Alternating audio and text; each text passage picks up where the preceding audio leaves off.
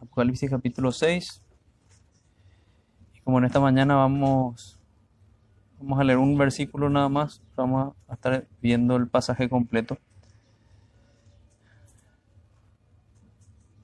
El versículo es el versículo 2. Dice así su palabra. Y miré aquí un caballo blanco, y el que lo montaba tenía un arco, y le fue dada una corona y salió venciendo y para vencer. Dios bendiga su palabra. Vamos a orar, hermanos. Padre nuestro que estás en los cielos, te damos las gracias por tu santa y bendita palabra, por tu santa revelación. Te rogamos, Señor, que, que podamos entenderla en esta tarde, que salgamos aquí con una mirada mucho más clara de este pasaje y también con,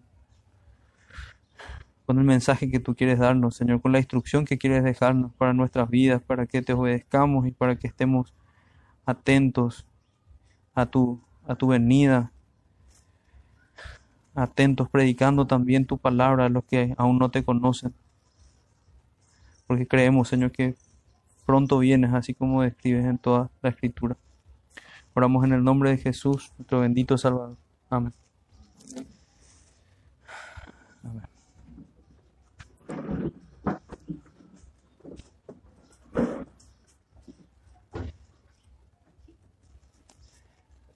El título que, escogí para, este sermón es La revelación del justo juicio de Dios.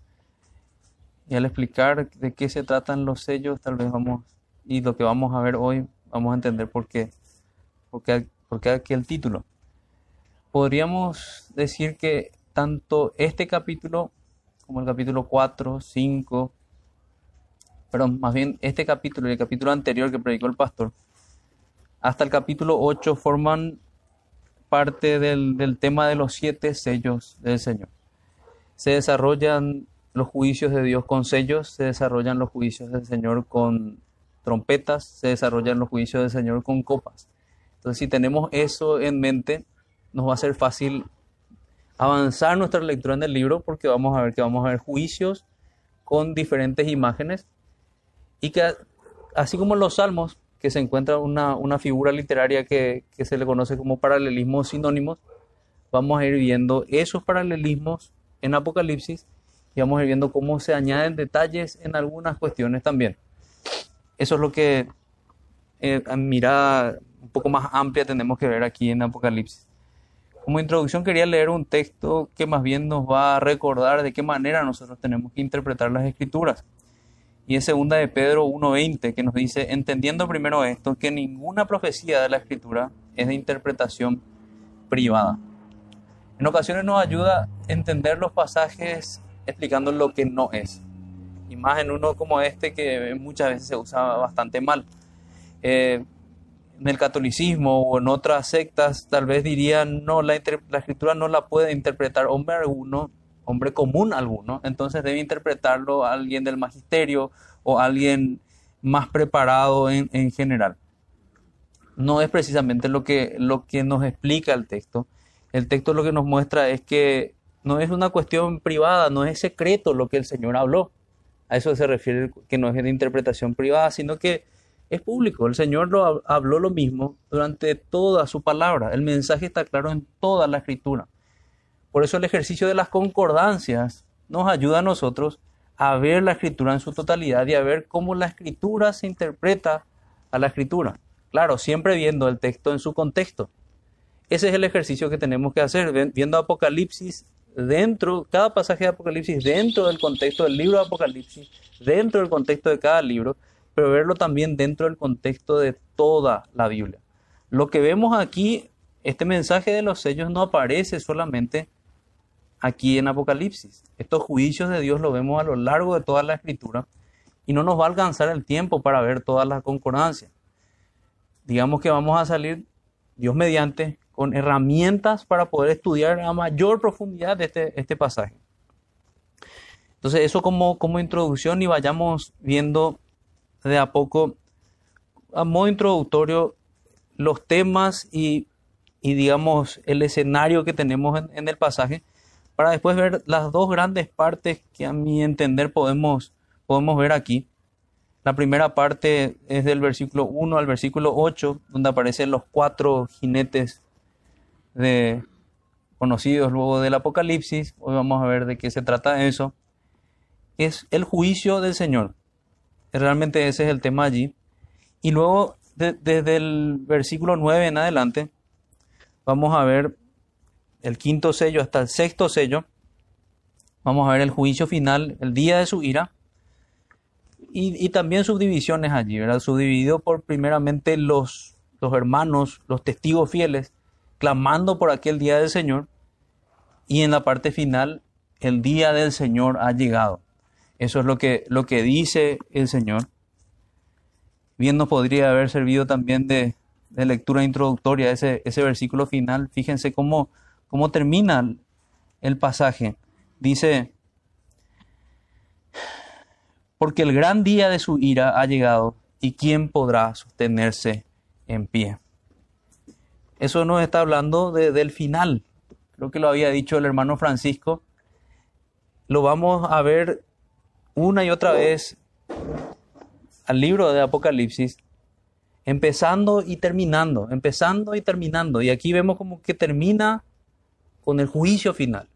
Bien podríamos pensar que el libro terminó allí, pero no.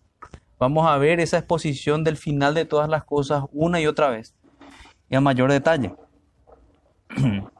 Veamos entonces ahora sí nuestro, nuestro contexto tenemos una visión del apóstol Juan. Él ve, él oye. Ya lo vemos al, mencionar esto, cuando vemos el versículo 1. Vi cuando el Cordero abrió, él ve uno de los sellos y oí, él oye, uno de los cuatro, y oí a uno de los cuatro seres vivientes decir, como con voz de trueno, ven y mira.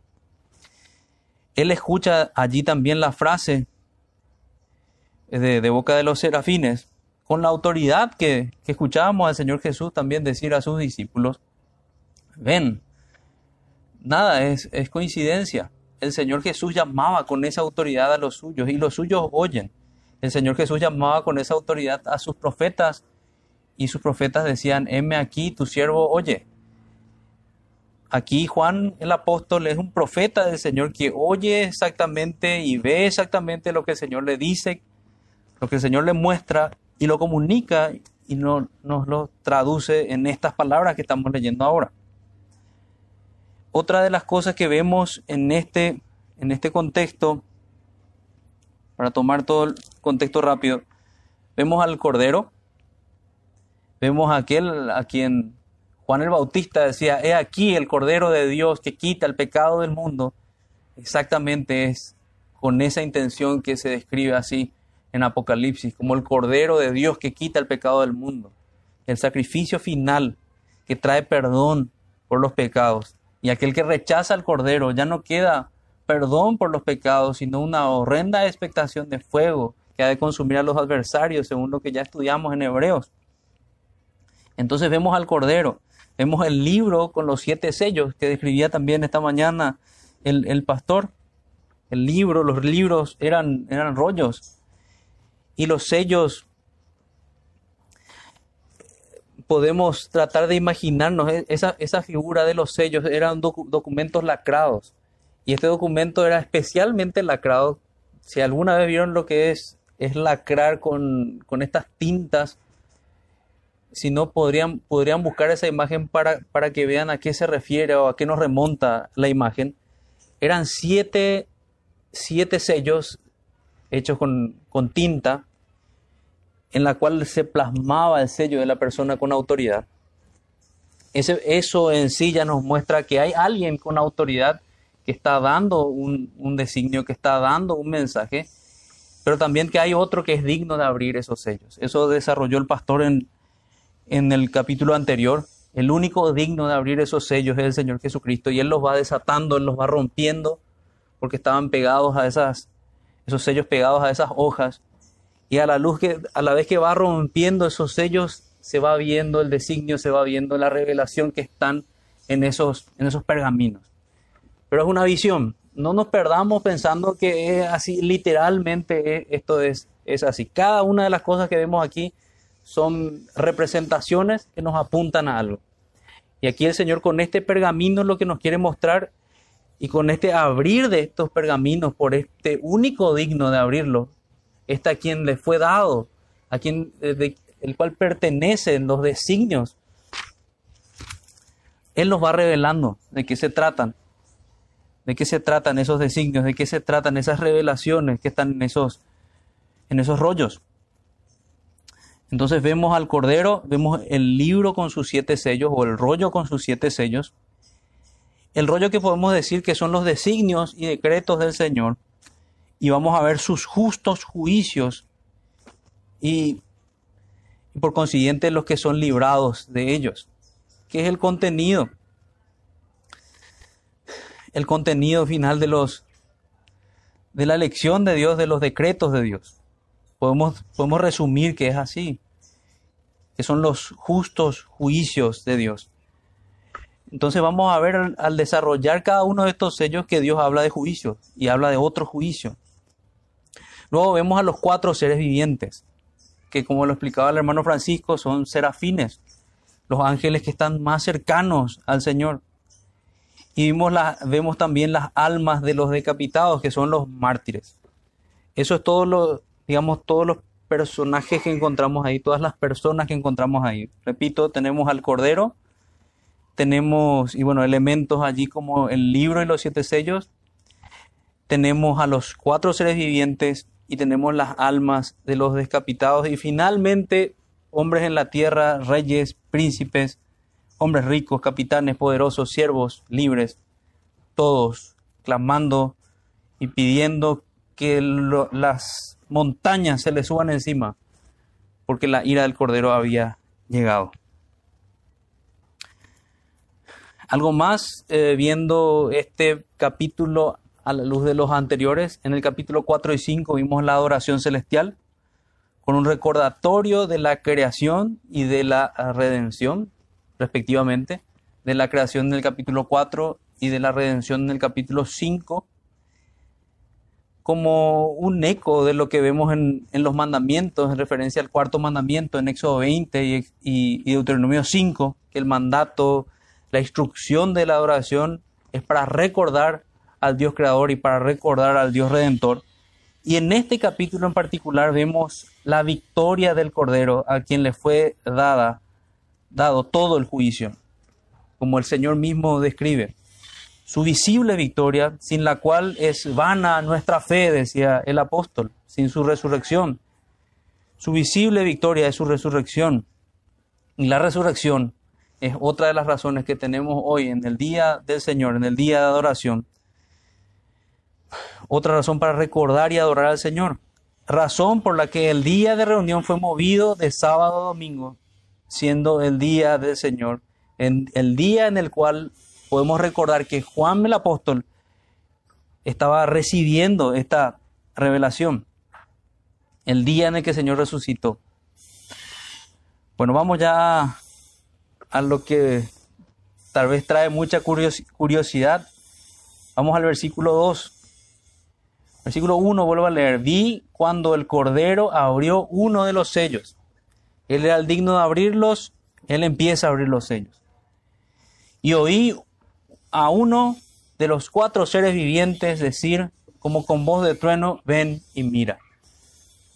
Estos ángeles ministradores estaban ministrando particularmente ahora a Juan y le llamaban para que mire. Pero fíjense una característica que también pasa con los predicadores.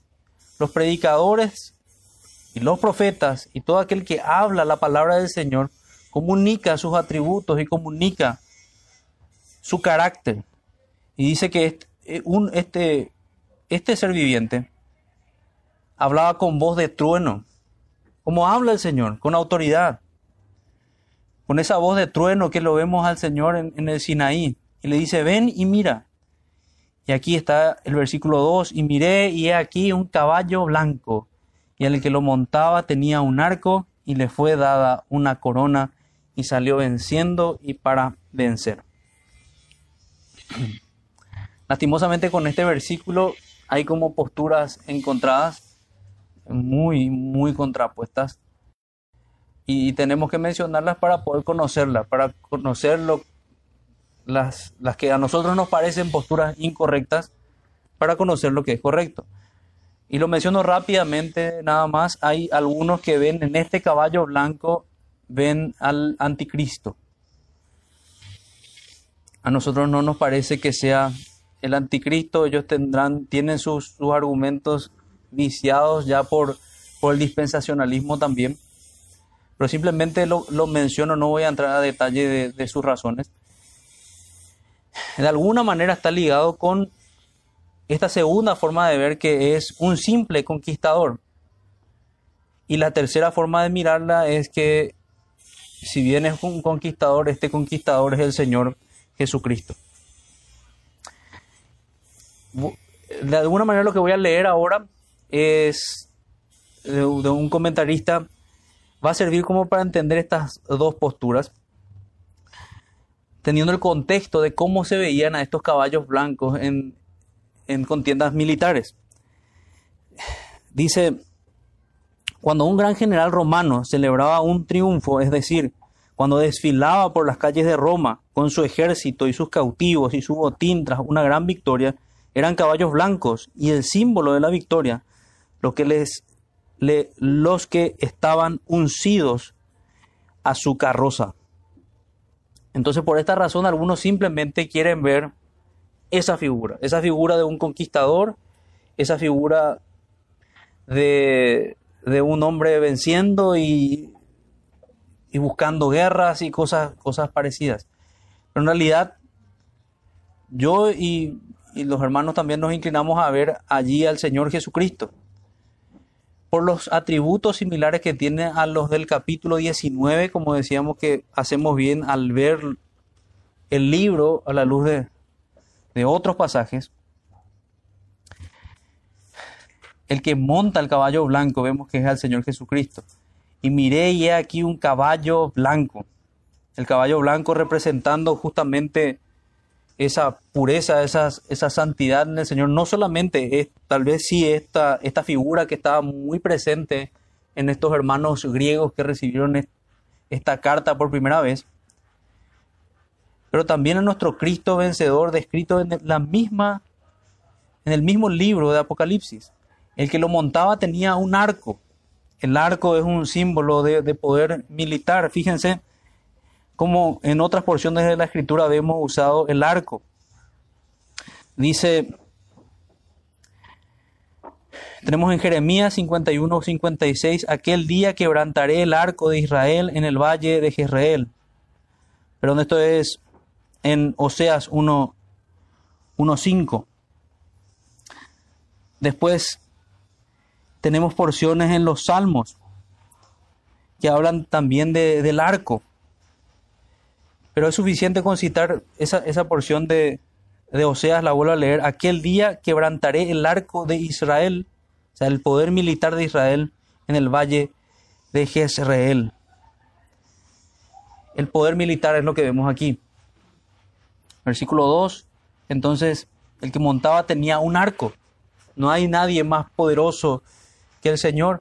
Él es el que realmente se presenta como un vencedor en batalla. Él es el victorioso. Por Él es que nosotros somos más, más que vencedores. Por aquel que nos amó. Y le fue dada una corona. Vemos a, a nuestro Cristo entronizado y salió venciendo y para vencer. Entonces el Señor crucificado es el que reina sobre la historia del mundo. El Señor crucificado. Una cita de la Biblia de la Reforma con respecto al, caballo blanco. Antes dice, los cuatro jinetes simbolizan la fuerza activa en el mundo bajo la soberanía de Dios. Eso también es importante que me estaba saltando. No debemos ver estos jinetes por separado, sino que debemos verlo como un símbolo del juicio de Dios y luego en particular ver a qué apunta.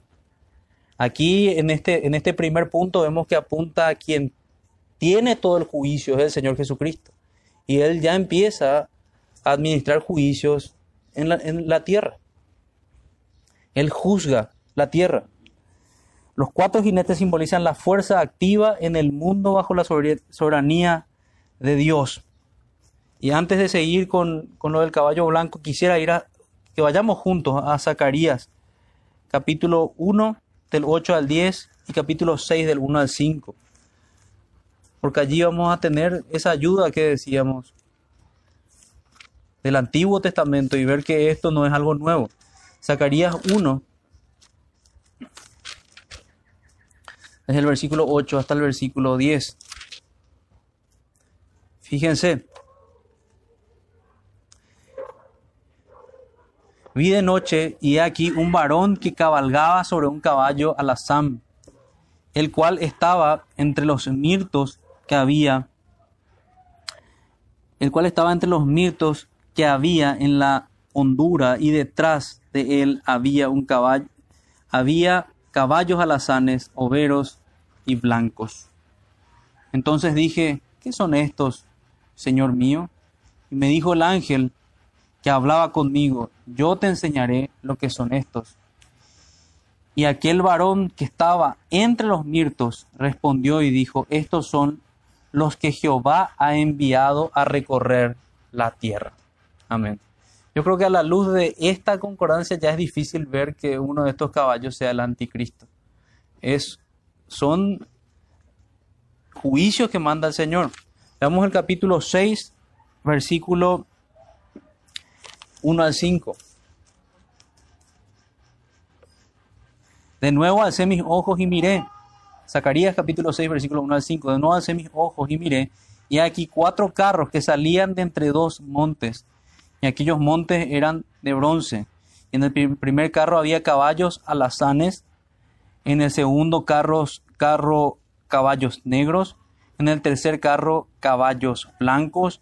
Y en el cuarto carro caballos overos rucios rodados. Respondí entonces y dije al ángel que hablaba conmigo, Señor mío, ¿qué es esto? Y el ángel me respondió y me dijo, estos son los cuatro vientos de los cielos que salen después de presentarse delante del Señor de toda la tierra. El carro con el caballo, caballos negros, pero ahí ya hasta el versículo 5 nada más versículo 5. Y eso nos muestra los cuatro, las cuatro direcciones, los cuatro lados, como se dice, de, de la tierra. No hay un solo rincón en la tierra que se escape de la soberanía de Dios y tampoco no hay un solo rincón en la tierra que se escape del juicio de Dios.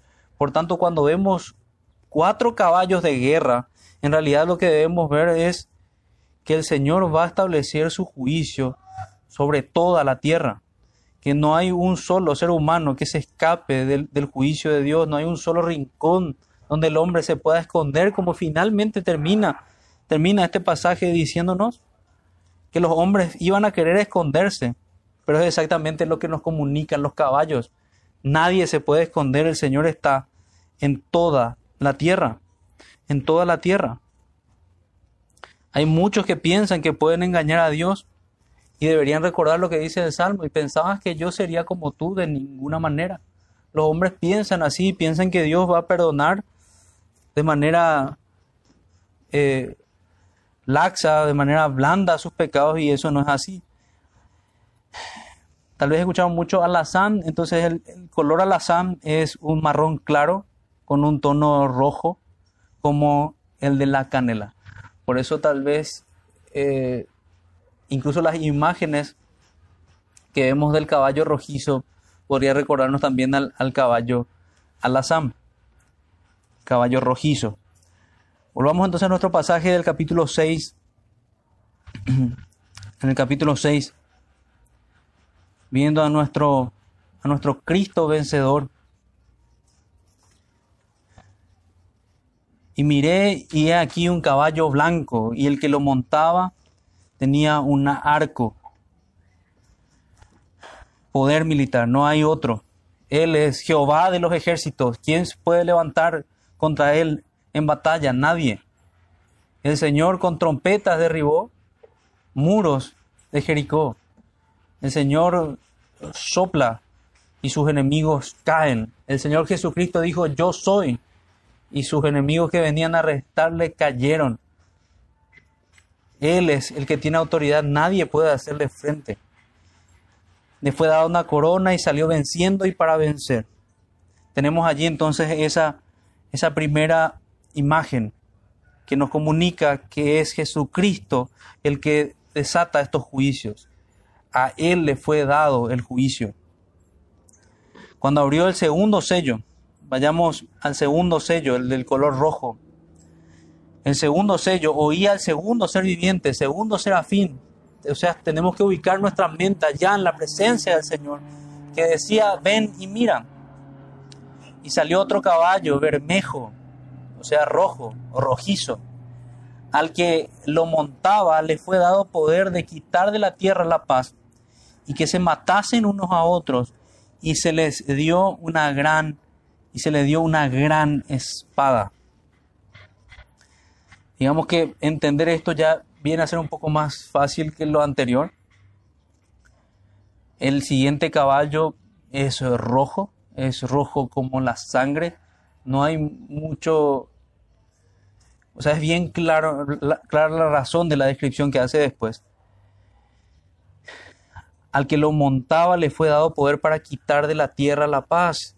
Hay guerras, es lo que describe. Así como ya nos nos muestra, nos hablaba el Señor en Mateo 24. Fíjense en Mateo 24, capítulo 6. Sigamos siendo ayudados por nuestras concordancias. Mateo 24, capítulo 6.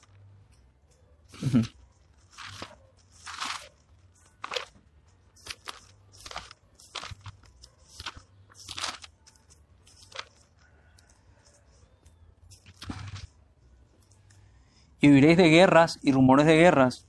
Mirad que no os turbéis, porque es necesario que todo esto acontezca, pero aún no es el fin.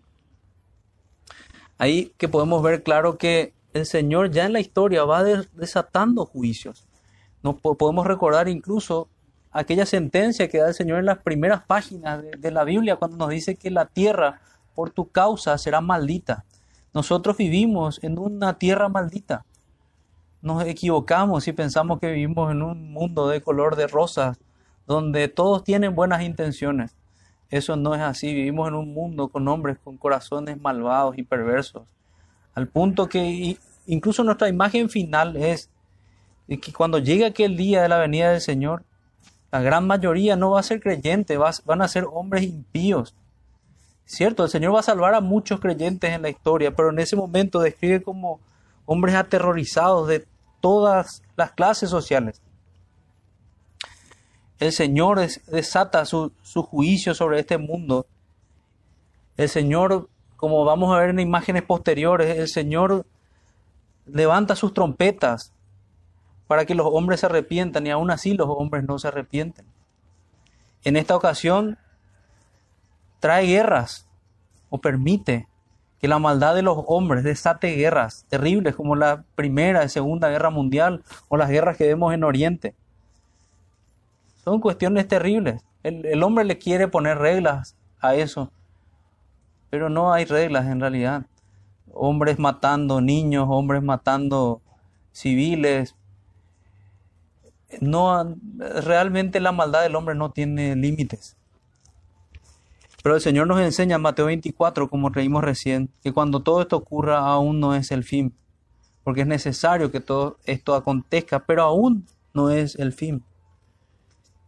Subrayamos también eso, muchos se equivocan diciendo que ven guerras o ven esto o ven lo otro y que ya llega el fin, mientras que el Señor nos dice que nadie sabe el día ni la hora, que estas son las señales antes del fin, pero estas señales antes del fin las vemos ya desde hace tiempo. Estas guerras también las vimos mucho tiempo antes. Estas guerras también las sufrían los hermanos. Muchos apuntan también a estas matanzas que se ven por medio de este caballo bermejo, este jinete con el caballo bermejo, que es la persecución también a los hermanos. Y, y de hecho que sí, los hombres impíos se, se unen para matar a creyentes, para perseguirlos, como fue el caso de Nerón, como fue el caso de otros emperadores que persiguieron a nuestros hermanos. Pero les fue dado, eso también tenemos que ver. Ese poder que tienen estos hombres que son arrogantes, les fue dado.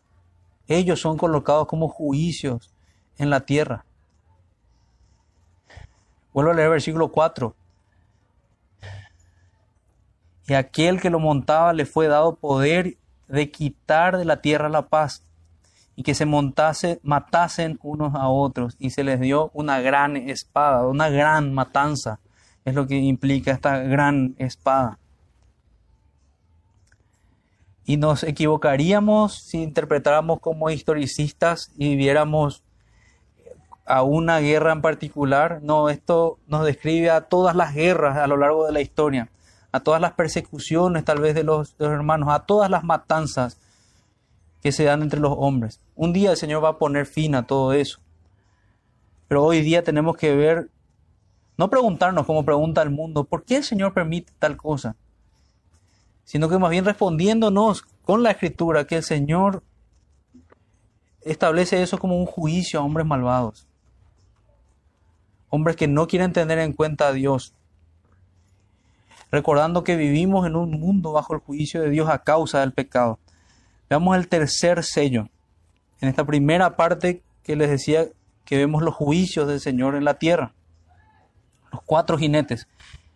El tercer sello, que a la vez es el tercer, el tercer jinete, el tercer caballo, dice esto, versículo 5. Cuando abrió el tercer sello, oí al tercer ser viviente que decía, ven, está, incluso está relacionado, no olvidemos eso, con estos seres vivientes que estaban ministrando al Señor por toda la tierra.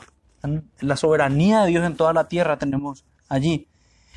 El tercer sello, vi al tercer ser viviente que decía, ven y mira. Y miré y he aquí un caballo negro. El negro muchas veces nos recuerda al luto, nos recuerda a la, a la muerte. Pero veamos lo que dice el pasaje. Y el que lo montaba tenía una balanza una balanza en la mano. Leo hasta el versículo 6 porque ahí se completa la idea. Y oí una voz de en medio de los cuatro seres vivientes que decía, dos libras de trigo por un denario y seis libras de cebada por un denario, pero no dañes el aceite ni el vino. Ahí tenemos la imagen completa. Lo que describe este sello es escasez. Tenemos una balanza en la mano que más bien es de estas balanzas, de estas romanas, que, servían para, comprar alimentos. Hasta hoy en los mercados de repente por, ahí podemos encontrar todavía eso.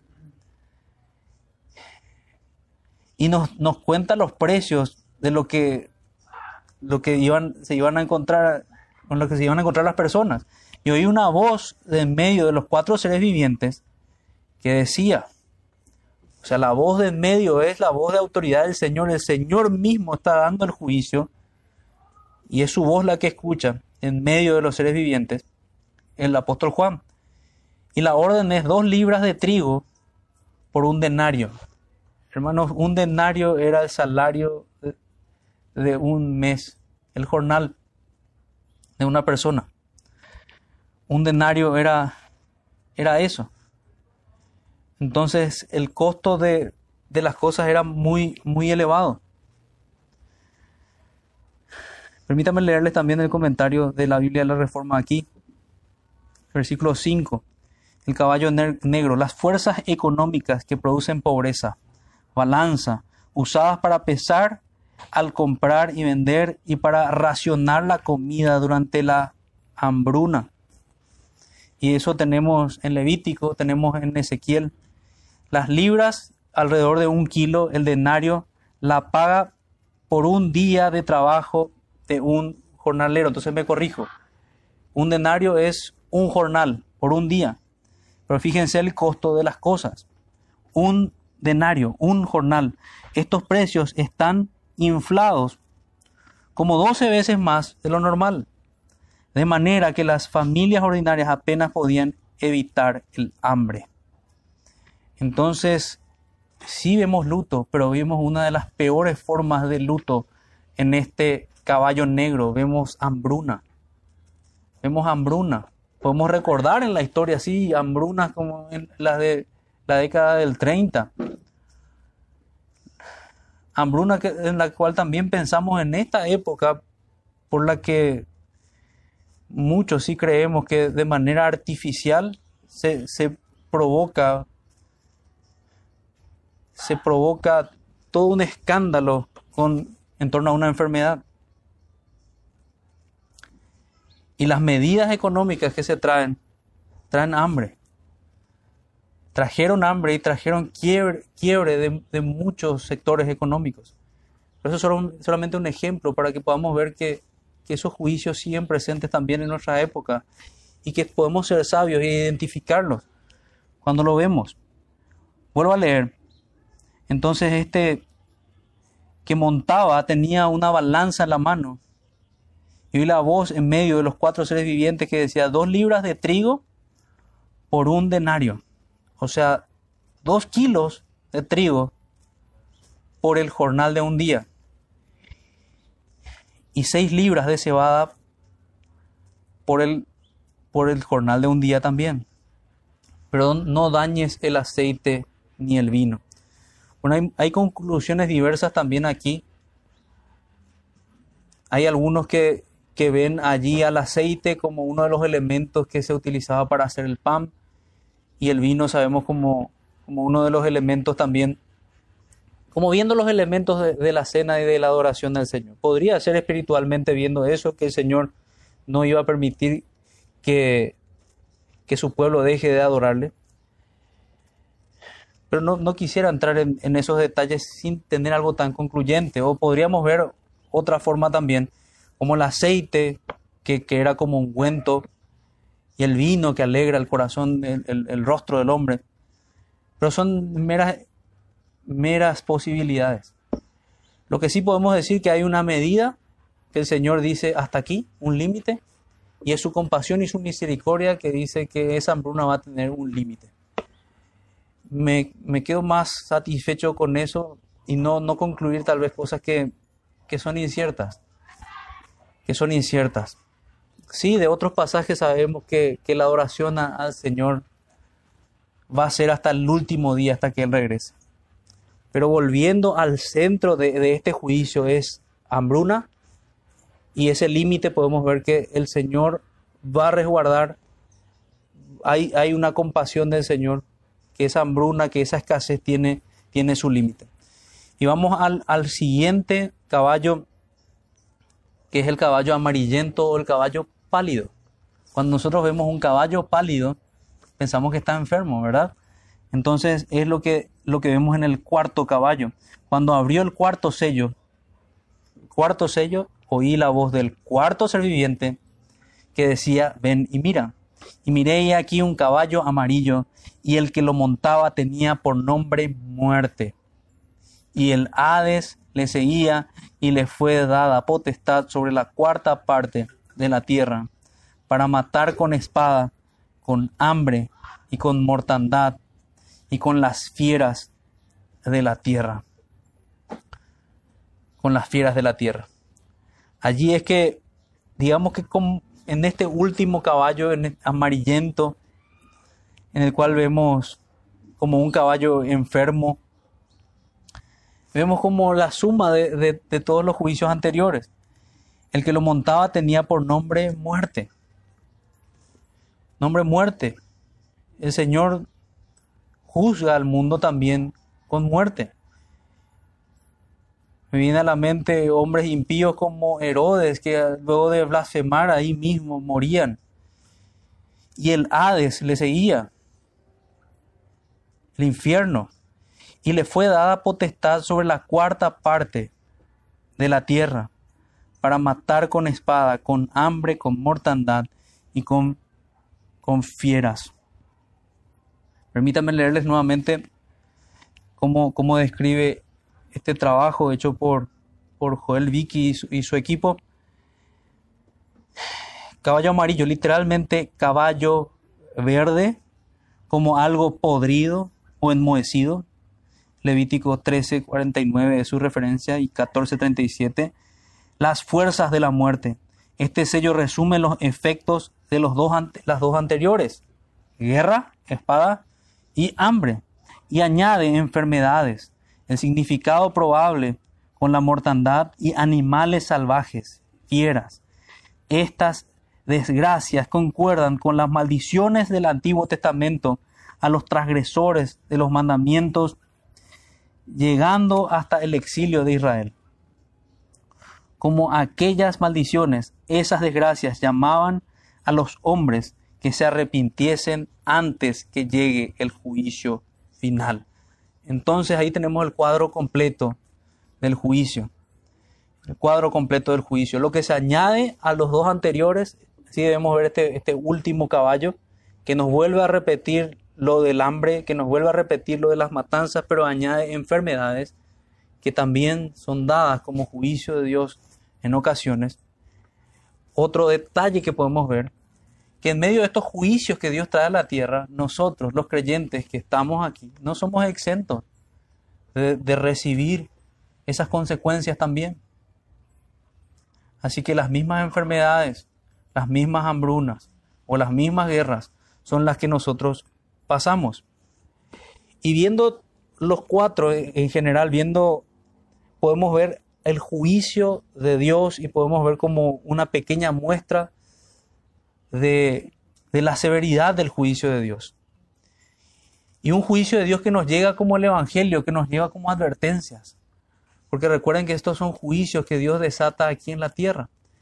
En el sexto sello vamos a ver los juicios que Él desata ya en su segunda venida. Otro, otro detalle que no mencioné, este pasaje, el capítulo 6, avanza hasta el sexto sello. Son siete sellos. El séptimo sello está descrito en el capítulo 8, que refiere a un silencio de Dios como a una reverencia ante el juicio de Dios que es inapelable. Calle todo hombre delante, delante del Señor. No vamos a llegar hasta allí, pero vamos a avanzar hasta el sexto sello, hasta la sexta imagen de juicio. Bueno, aquí dejamos a los cuatro seres vivientes que nos mostraron el juicio de Dios sobre toda la tierra, que nos mostraron estas advertencias que Dios sigue dando al mundo y el mundo aún no se arrepiente. Aún no se arrepiente, aunque su paciencia y su benignidad deberían guiarles al arrepentimiento. Y nos toca a nosotros decir a los hombres del mundo, ¿no te das cuenta que su paciencia, su amor y su benignidad te guían el arrepentimiento? ¿Cuánto tiempo más vas a desafiar al soberano Dios? Eso por un lado al predicar y por otro tenemos que dar gracias de que nosotros fuimos resguardados del juicio del Señor. Que nosotros somos, así como, como describe el Señor a la iglesia de Filadelfia, de los que van a ser guardados del gran día de la prueba. No sé si recuerdan eso en, Filadelfia. Y hablando también de los creyentes como los que vencen, así como nuestro Cristo es vencedor. Versículo 10 les leo del capítulo 3. Por cuanto has guardado la palabra de mi paciencia, yo también te guardaré de la hora de la prueba que ha de venir sobre el mundo entero para probar a los que moran en la tierra. He aquí vengo pronto, retén lo que tienes para que ninguno tome tu corona. Los cristianos también tienen coronas como su Señor. Son de hechos coherederos con Cristo. Y el versículo 12 dice, al que venciere yo le daré, le haré columna en el templo de mi Dios. Habla de ellos como, como vencedores.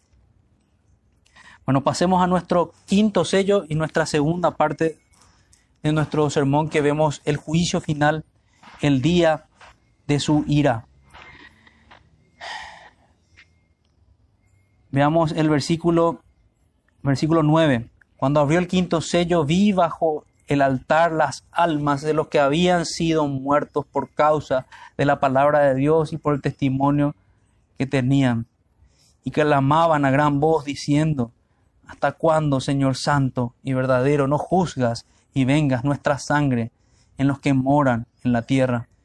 Y les dieron vestiduras blancas y se les dieron vestiduras blancas y se les dijo que descansasen todavía un poco de tiempo hasta que se completara el número de sus consiervos y de sus hermanos que también habían de ser muertos como ellos. Mire, y hasta ahí el quinto sello. El quinto sello, ya no comunicado con la voz de los ángeles, sino con la voz de nuestros hermanos que fueron martirizados, así como nuestro Señor, en los cuales se completaron los padecimientos de Cristo. La voz de ellos que preguntan al Señor, que preguntan al Cordero, ¿hasta cuándo, Señor? Y no tenemos que ver aquí que ellos están pidiendo vindicación por su dignidad, sino que más bien es por la dignidad de Cristo. Estos hombres están persiguiendo a la iglesia, están matando hermanos, clamaban a gran voz, ¿hasta cuándo, Señor? Es la misma iglesia que clama por el regreso de su Señor. Otro detalle que podemos ver aquí es que el Señor describe a, a nuestros hermanos como hombres vivos, no los describe como muertos. Y ahí podemos recordar que la escritura dice que Dios es un Dios de vivos y estos hermanos están vivos en la presencia del Señor. Sus almas están con el Señor. Y ellos preguntan, ¿hasta cuándo, Señor? ¿Cuánto tiempo falta? Algunos preguntan, ¿cuánto más? Y la segunda venida. Nosotros no sabemos, pero sí tenemos una respuesta que les da el Señor. ¿Cuándo va a llegar ese día de la venganza? ¿Cuándo va a llegar el día de la redención total y el día de su ira? Y el Señor responde, recibiéndolos, dándoles vestiduras blancas, dándoles las vestiduras blancas que representan sus, sus vidas de santidad también, y les dijo que descansasen todavía un poco de tiempo, los puso en reposo en su presencia, hasta que se completara, esta es la respuesta, se completara el número de sus consiervos y de sus hermanos que también habían de ser muertos con ellos. Hay un número definido de creyentes, de salvados por el Señor. Y hasta que no se complete ese número definido de salvados, de redimidos por el Señor, el Señor no va a venir por segunda vez. Es lo mismo que vamos a ver en el capítulo 7 cuando vemos a los 144 mil sellados. Hay un número definido. No es un número literal el 144 mil, pero sí nos apunta a un número definido de hermanos, en el cual nosotros creemos estar dentro de ese número definido de, de creyentes salvados. Y nos examinamos cada día viendo esos frutos que dice la palabra que tienen los que son suyos. Pero esa es la respuesta. El Señor no va a venir antes de que se complete el número de los consiervos, de los hermanos, que deben ser incluso muertos como ellos. Hay aún hermanos que van a seguir siendo martirizados. Si nosotros buscamos hoy noticias cristianas, hoy vamos a saber de hermanos que, fueron ejecutados bajo hombres impíos, hermanos misioneros que mueren en, en tribus de indígenas, hermanos misioneros que mueren por querer predicar la palabra de Dios. A nosotros tal vez no nos toca ese tipo de persecución, pero es el mismo odio que nos llega cuando predicamos también en las plazas. Y si tenemos el privilegio de, porque así debemos verlo, de morir por el Señor, amén también tenemos que decir, gloria a Dios por ello. Porque es, es ser tenido por digno de padecer por su nombre. Así lo entendieron sus discípulos. Así lo entendieron los apóstoles. Entonces, podemos ver un error que del cual tenemos que desligarnos. No sabemos el día ni la hora. Hay gente que dice, sí, ya se acerca, pronto es el día, cierto. Nosotros decimos que pronto es el día, pero no tenemos un pronto definido. Sabemos que el Señor no retarda su promesa. Sabemos que ese día puede ser hoy, puede ser mañana, puede ser en 10, en 100 años o más. Pero nos equivocaríamos si decimos que esta época es la época en la cual va a venir el Señor de vuelta, porque el Señor nos dice que no sabemos el día ni la hora. Vayamos al sexto sello. Miré cuando abrió el sexto sello. Y este es el más terrible de todos los sellos, hermanos. Este Si dividimos esta segunda parte en dos, podríamos decir que el tiempo de testificar a las naciones es descrito, explicado por el Señor a nuestros hermanos mártires. Y en, esta siguiente, en este siguiente sello, el sexto sello, es descrito el tiempo de juzgar a las naciones. El tiempo de testificar a las naciones, Dios nos puso aquí para predicar a las naciones, Dios puso a sus hijos para predicar su palabra, para ser testigos fieles y va a llegar el tiempo de juzgar a las naciones. Y fíjense cómo se describe. Veamos desde el versículo sexto y con esto terminamos. Miré cuando abrió el sexto sello y aquí hubo un gran terremoto y el sol se puso negro como tela de silicio y la luna se volvió toda como sangre y las estrellas del cielo cayeron sobre la tierra como la higuera deja caer sus higos cuando es sacudida por un fuerte viento. Y el cielo se desvaneció como un pergamino que se, se enrolla. Y todo monte y toda isla se removió de su lugar. Y los reyes de la tierra, y los grandes, los ricos, los capitanes, los poderosos, y todos los siervos y todo libre, se escondieron en las cuevas y entre las peñas de los montes, y decían a los montes y a las peñas, caed sobre nosotros y escondednos del rostro de aquel que está sentado sobre el trono y de la ira del Cordero, porque el gran día de su ira ha llegado, y quién podrá sostenerse en pie. Amén. Y como decía al principio, si vamos a hacer referencia de concordancia de todo ese pasaje, vamos a necesitar como 10, 20 sermones y mucho tiempo porque toda la escritura nos habla de, del día de su ira, nos habla de sus juicios. Los sermones que viene predicando el pastor, que están, digamos, como en pausa ahora sobre, sobre los profetas menores, constantemente hablan de los juicios de Dios. El que me viene a la mente, que todavía no, no llegó dentro de esta serie, pero vamos a llegar con el pastor allí, a Sofonías que dice que es amarga la voz del que grita aquel día, día de ira aquel día, día de angustia y de aprieto en las ciudades fortificadas. Gritará allí el valiente día de ira aquel día, y su sangre será como polvo, y como estiércol dice que serán barridos. las imágenes son horribles.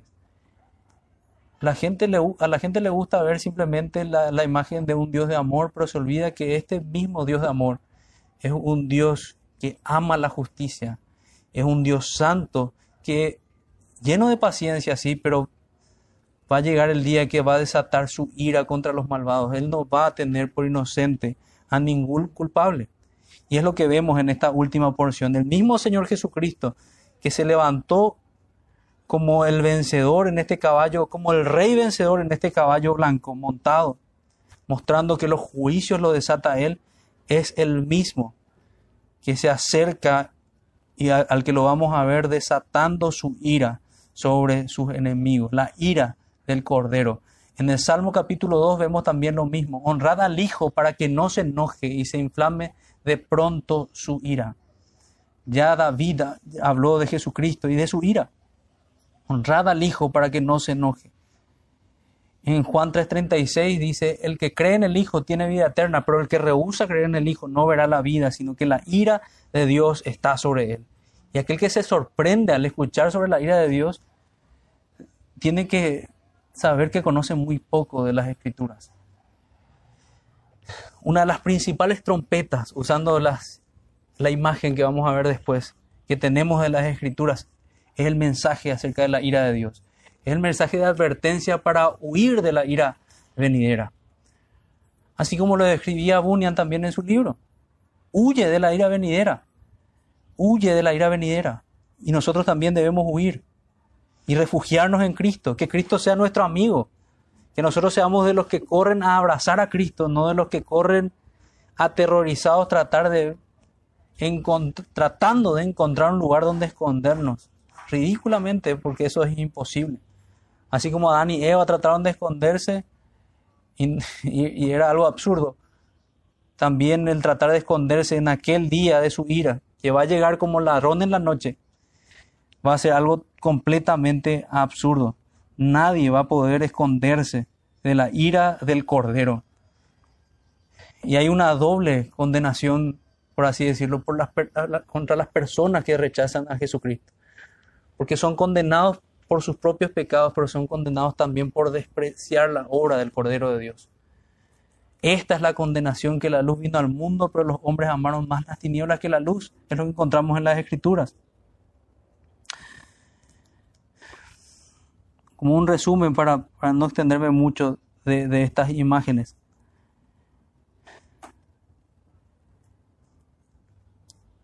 Vemos los símbolos del poder de Dios. Vemos estrellas. Leo, miré cuando abrió el sello y aquí hubo un gran terremoto. También vemos eso en Mateo 24. Sabemos la unidad de las escrituras en su descripción de este día final. El sol se puso negro y como tela de, silicio. Si ahora nos parece negro el cielo por el humo de las quemazones, no se compara a aquel día. Y la luna se volvió toda como sangre y las estrellas del cielo cayeron sobre la tierra. Las estrellas del, cielo cayeron sobre la tierra como la higuera deja caer sus higos. Son todas imágenes del gran poder de Dios en su juicio, pero también de lo que describe la escritura en otras porciones cuando nos dice que toda la tierra gime a una para ver la manifestación de los hijos de Dios, para ver la manifestación de la redención de Dios y el fin de, de, toda esta era de maldición sobre la tierra. Muchos se preguntan, ¿cómo literalmente estrellas cayendo? Bueno, ahí fallamos nuevamente en la interpretación. No es literalmente, son imágenes que nos están hablando de lo terrible que va a ser aquel día, como estrellas cayendo destruyéndolo todo. Como una higuera se, se marchita. Allí podemos ver realmente como el sol negro, o sea, ya no va a haber luz, sino que oscuridad. El principio de aquel día oscuro y eterno para esos hombres va a llegar en aquel día, los que estén vivos aún. Isaías 34, versículos 4. Una referencia nada más que como engloba todo allí. Isaías 34, capítulo, versículo 4.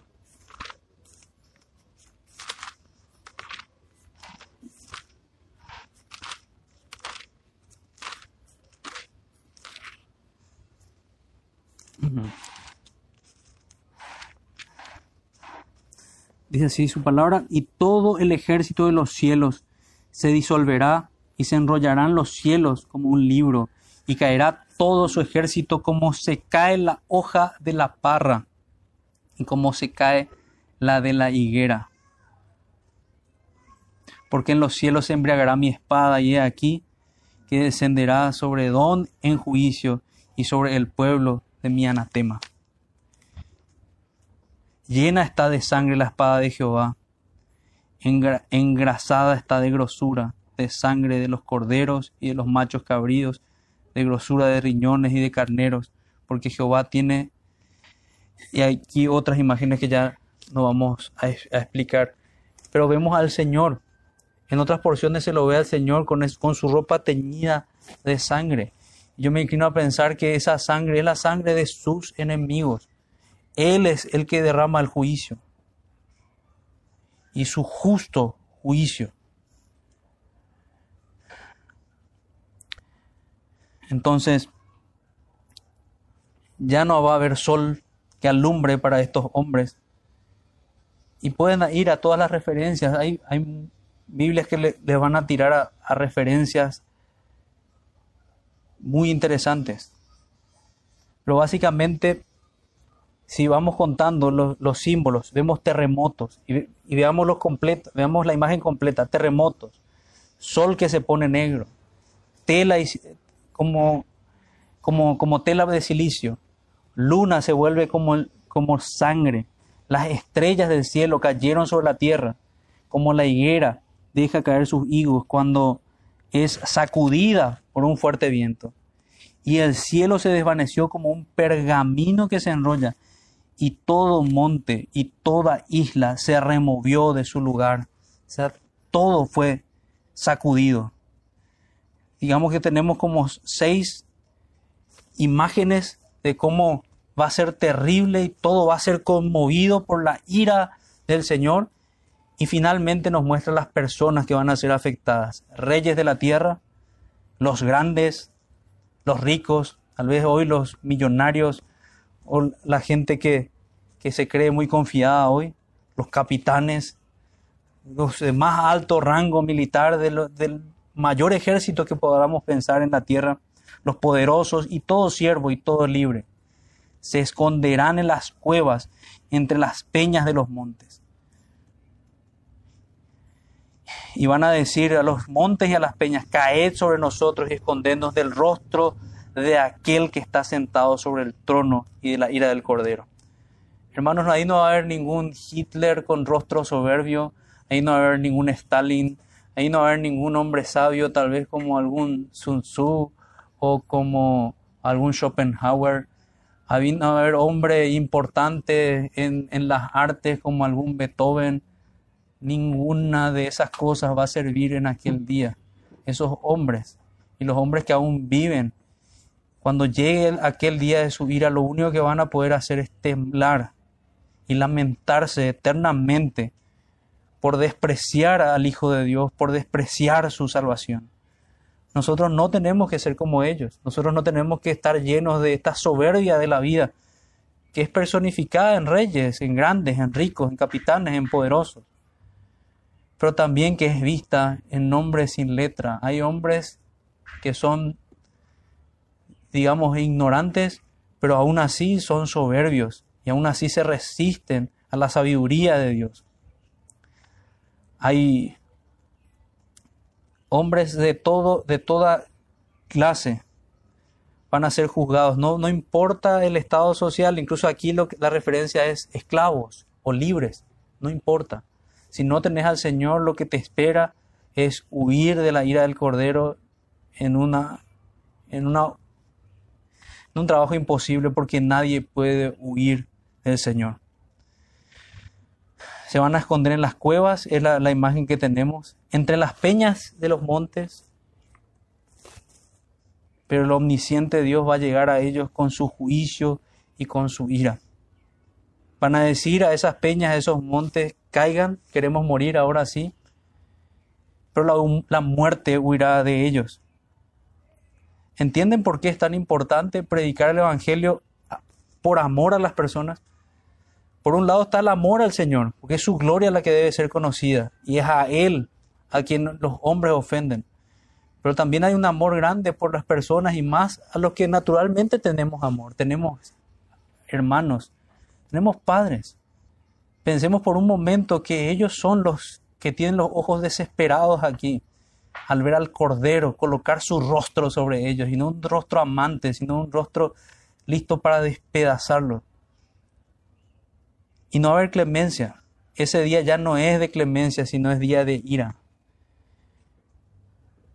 Si realmente pensáramos más a menudo en eso, predicaríamos más fervientemente y con más constancia, sin temor de que se enojen con nosotros. Hablaríamos, oraríamos más, porque son nuestros amigos y familiares hoy de los que la palabra habla, habla aquí. Incluso este mensaje es apropiado para ser predicado en la iglesia, porque nosotros no sabemos, pero existe la posibilidad de que algunos de los que están sentados en, en las iglesias escuchando nuestras predicaciones, incluso algunos predicadores también, sean de los que huyan, los que intenten huir del Cordero en una tarea imposible. Y ya no hay esperanza en aquel día porque el gran día de su ira ha llegado y ¿quién podrá sostenerse en pie? Nadie, nadie hermanos. Entonces, finalizando una breve reflexión, temblemos ante los inminentes juicios de Dios. hagamos ejercicio de discernimiento, démonos cuenta que, el que Dios gobierna y juzga toda la tierra. Identifiquemos eso. de que vivimos en un mundo que está bajo el juicio de Dios, en una tierra maldita por el pecado. Que no nos extrañe este mensaje y que no nos extrañe, como dijo el Señor, que el mundo nos aborrezca.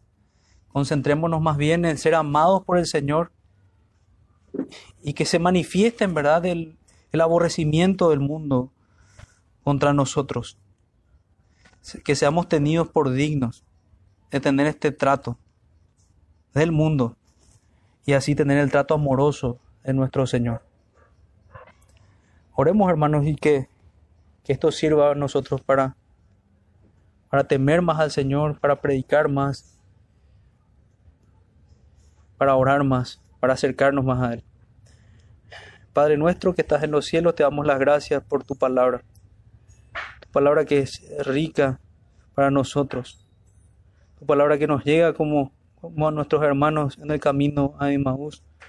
Realmente lo que tú nos hablas en cada porción de las escrituras, Señor, nos recuerda a toda tu palabra. Es como que nos hable, Señor, desde la ley, los profetas los salmos. Te pedimos, Señor, que nosotros podamos oír tus advertencias y que podamos hacer nuevos votos hacer nuevos compromisos, de vivir cada vez en mayor santidad delante de ti. Con la ayuda de tu Espíritu Santo, te rogamos, Señor. Yo te ruego que, bendigas a cada uno de mis hermanos y que nos ayudes a perseverar, Señor.